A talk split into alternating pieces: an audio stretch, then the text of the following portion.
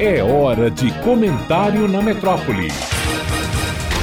Malu Fontes. Olá, ouvintes da metrópole. As tantas imagens e histórias bárbaras, trágicas e desumanas que acompanhamos por meio da imprensa, veio somar-se, esta semana, uma cena fúnebre que ultrapassa as fronteiras da desumanização, na qual ingressamos todo dia, como indivíduos e como sociedade. Eram sete da manhã e muita gente tomava café numa padaria, em Ipanema, zona sul do Rio de Janeiro. Coisa de rotina, em frente a uma estação de metrô.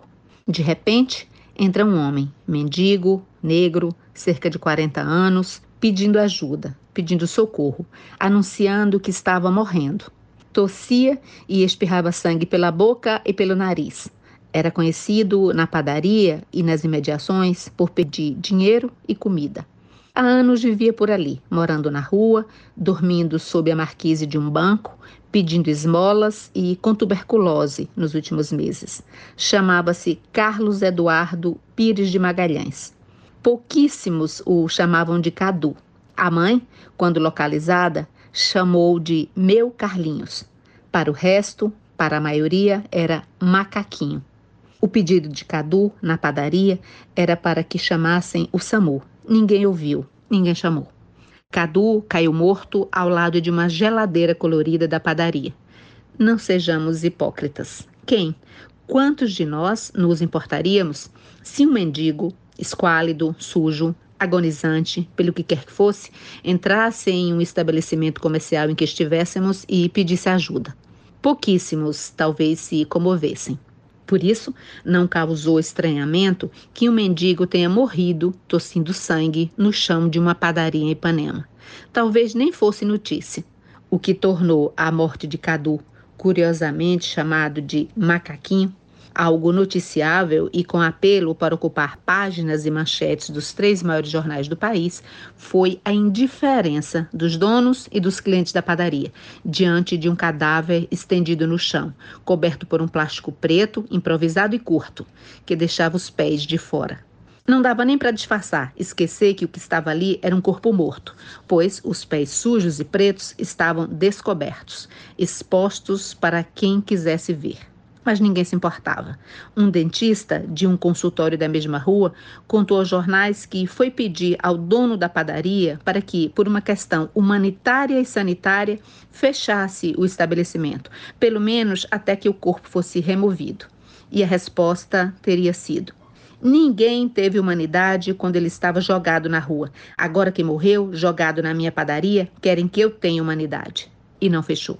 Só o fez quando o rabecão chegou mais de duas horas depois e só durante o tempo da retirada. Antes, por duas horas, os clientes continuavam chegando, pedindo café, pão, suco, açaí, o que fosse, e sentando para comer, como se nada tivesse acontecido. Registros das cenas não faltam na web.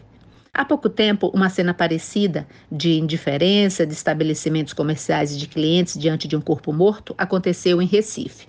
Um representante comercial morreu no setor de exposição de bebidas da loja.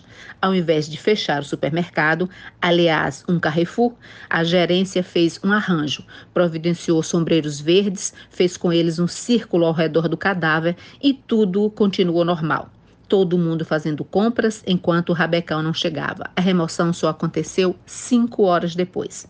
A morte de Cadu, na padaria Nossa Senhora da Paz, em Ipanema, parece ter traduzido um avanço na indiferença. Era uma padaria onde as pessoas estavam comendo e bebendo e continuaram a comprar, a comer e a beber, como se a fome rotineira, essa levinha que a gente mata na padaria, tivesse prioridade diante da morte de um corpo morto, um homem tossindo sangue. Era indiferença e desumanização misturadas com o apetite matinal e nenhuma náusea, nenhuma repulsa, nem mesmo a estomacal. A história de Carlos Eduardo, Carlinhos, Cadu, Macaquinho, todo dia vem sendo contada um pouquinho nos jornais. O corpo, levado pelo IML do Rio de Janeiro, se perdeu na burocracia. Ficou cinco dias sumido no necrotério. Ele não tinha certidão de nascimento. Sua mãe fala de uma criança que, desde os sete anos, fugia de casa para se perder na cidade. Até recentemente, tudo que ele tinha eram dois vira-latas na rua, adotados há pouco tempo por uma mulher do bairro, quando ele já não podia mais cuidar dos bichos. São relatos fortes os da sua vida. Quatro anos sem banho, crack, tuberculose e vínculos com porteiros, guardadores, moradores com quem conversava. Numa conversa, dias antes de morrer, ele disse à encarregada da limpeza da agência bancária onde dormia: Estou sentindo que estou sem alma. Por outras razões, os clientes da padaria Nossa Senhora da Paz também estavam sem alma quando o macaquinho caiu morto. Tá lá o corpo estendido no chão. Em vez de rosto, uma foto de um gol. Em vez de rezo, uma praga de alguém. E um silêncio servindo de amém. Malu Fontes, jornalista para a Rádio Metrópole.